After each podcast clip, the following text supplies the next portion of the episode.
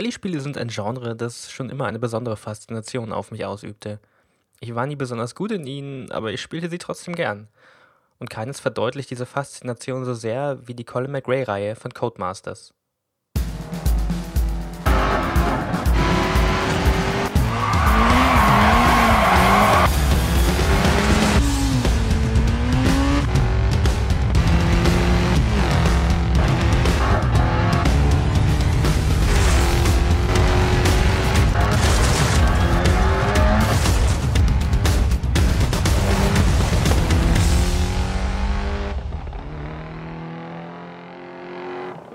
War 2002 und mein Taschengeld als Schüler war chronisch knapp bemessen. Irgendwann zog ich mit dem hart ersparten 60 Euro, so viel muss es etwa gewesen sein, vor das Regal mit den PlayStation 2 Spielen im Mediamarkt. Es war keine leichte Entscheidung, denn das hier würde für die nächsten Wochen oder sogar Monate mein einziges neues Spiel auf meiner einzigen aktuellen Konsole werden. Trotz der großen Auswahl entschied ich mich ausgerechnet für Colin McRae Rally 3, obwohl ich nie wirklich viel Rennspiele spielte. 13 Jahre ist es her und rational betrachtet war es damals vermutlich eine ziemliche Fehlinvestition. Ich kann mich nicht erinnern, den dritten Teil der Serie viel gespielt zu haben. In Waldwegen oder zugefrorenen Seen Skandinaviens, um die Kontrolle mit dem Ford Focus zu kämpfen und mich steile Serpentinen emporzukämpfen. Ich glaube, das war in Wales oder irgendwo anders in Nordengland und es regnete in Strömen.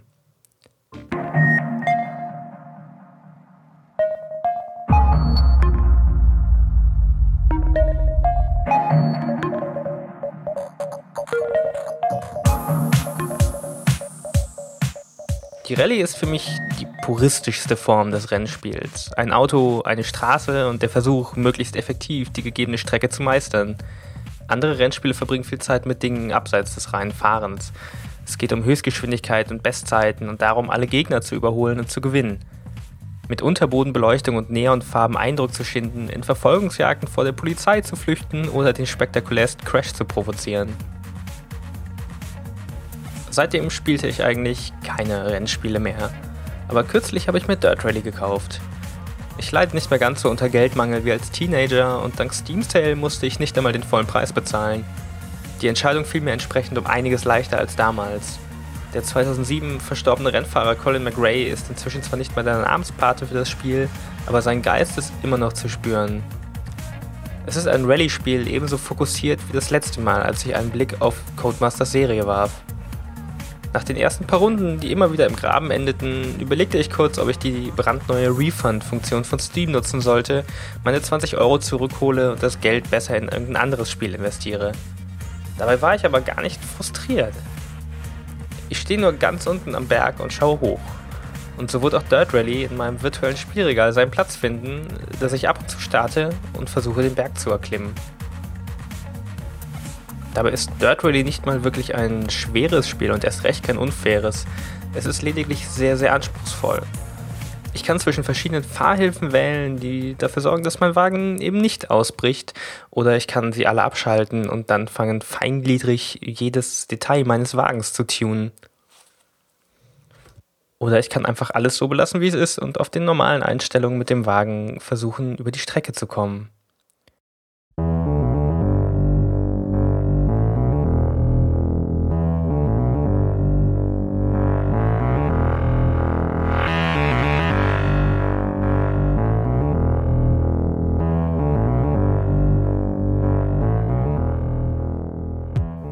Für echten Motorsport habe ich mich nie interessiert und zwischen 2002 und 2015 habe ich wenig Zeit mit anderen Rallye- oder Offroad-Spielen verbracht.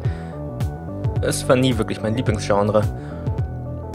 Trotzdem haben sich die Bilder von den Strecken aus Colin McRae 3 tief in meinen Kopf gebrannt, weil es nicht einfach nur Strecken waren oder einfach nur Levels, sondern die Gegner und jede Kurve war ein Miniboss. Und auch Jahre später will jeder Streckenabschnitt noch Stück für Stück erarbeitet werden – 100 right, 250 caution jump, 200 square left, don't cut. Handbremse im falschen Moment betätigt, das Heck bricht aus, der Wagen streift einen kleinen Stein am Straßenrand und schleudert in den Graben. Schon ein Fehler macht jeden vorherigen Erfolg zunichte. Zu früh gefreut, Pech gehabt. Nach den ersten paar Stunden mit Dirt Rally schaffe ich es inzwischen einigermaßen souverän an den Berghängen Griechenlands vorbeizufahren und die scharfen Kurven auf den vereisten Straßen in Monte Carlo zu nehmen. Ich habe auf den einfachsten Schwierigkeitsgrad sogar einen dritten Platz beim Turnier erkämpft und bei einer der täglichen Challenges den 127. Platz mit nur knapp zwei Sekunden hinter dem Erstplatzierten. Mit diesem Erfolg im Rücken kaufte ich mir stolz ein Fahrzeug der nächsthöheren Fahrzeugklasse, und bin mit dem deutlich stärkeren Gefährt plötzlich wieder bei Null. Beschämt wechsle ich nach der ersten Probefahrt ins Menü und aktiviere die zuvor selbstbewusst ausgeschalteten Fahrhilfen. Nach einigen Totalschäden rette ich den Wagen das erste Mal über die Ziellinie, oder zumindest das, was von dem Wagen nach unzähligen Kollisionen noch übrig geblieben ist. Die Mechanismen hinter Spielen lassen sich als Metaphern lesen und das ist bei Rennspielen nicht anders als bei irgendeinem storygetriebenen Spiel. In der Formel 1 geht es immer im Kreis, bis jemand gewonnen hat. Beim 24-Stunden-Rennen geht es um Taktik und Ausdauer. Bei einer Verfolgungsjagd muss die Konkurrenz abhängen und bei einem Driftwettbewerb eher effektvoll als effektiv um Hindernisse kommen. Bei der Rallye geht es darum, den Berg zu erklimmen. Ich fahre nicht um zu gewinnen, sondern um mir selbst zu beweisen, dass ich diese Strecke bis zur letzten Kurve meistern kann. Dass ich es noch 10 Sekunden schneller schaffen kann. Dass ich es auch in einem anderen Wagen schaffen kann und dass ich es auch ohne Stützräder schaffen kann. Dirt Rally ist mein Dark Souls und ich weiß, ich kann es besiegen. Ich darf einfach nicht aufgeben.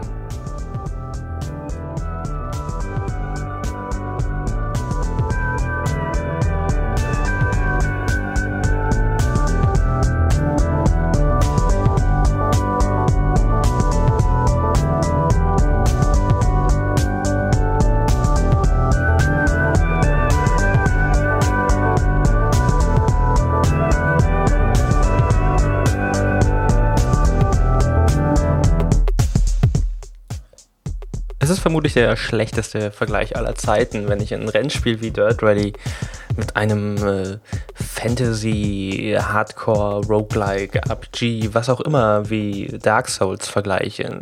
Es wird wahrscheinlich vielen Fans von Dark Souls als äh, ein unangemessener Vergleich vorkommen.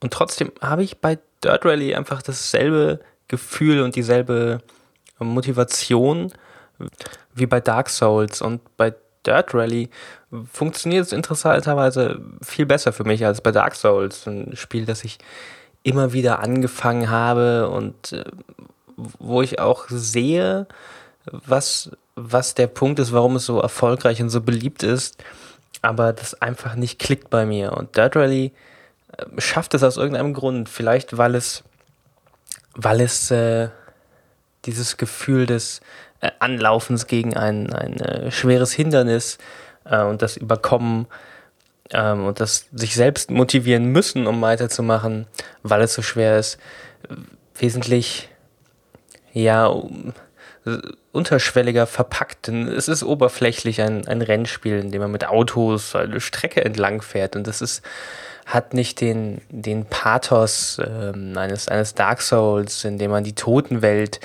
äh, sehr bedeutungsschwer ähm, erkundet.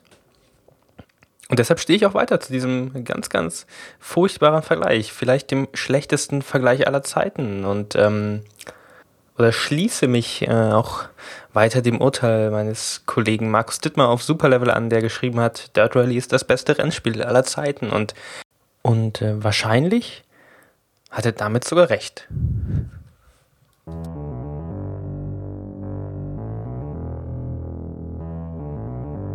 Den Text zu diesem Podcast findet ihr auf medium.com slash die-raummaschine. Unterstützen könnt ihr diesen Podcast auf patreon.com slash raummaschine und alle weiteren Infos, die ihr irgendwie brauchen könntet, findet ihr einfach auf raummaschine.de.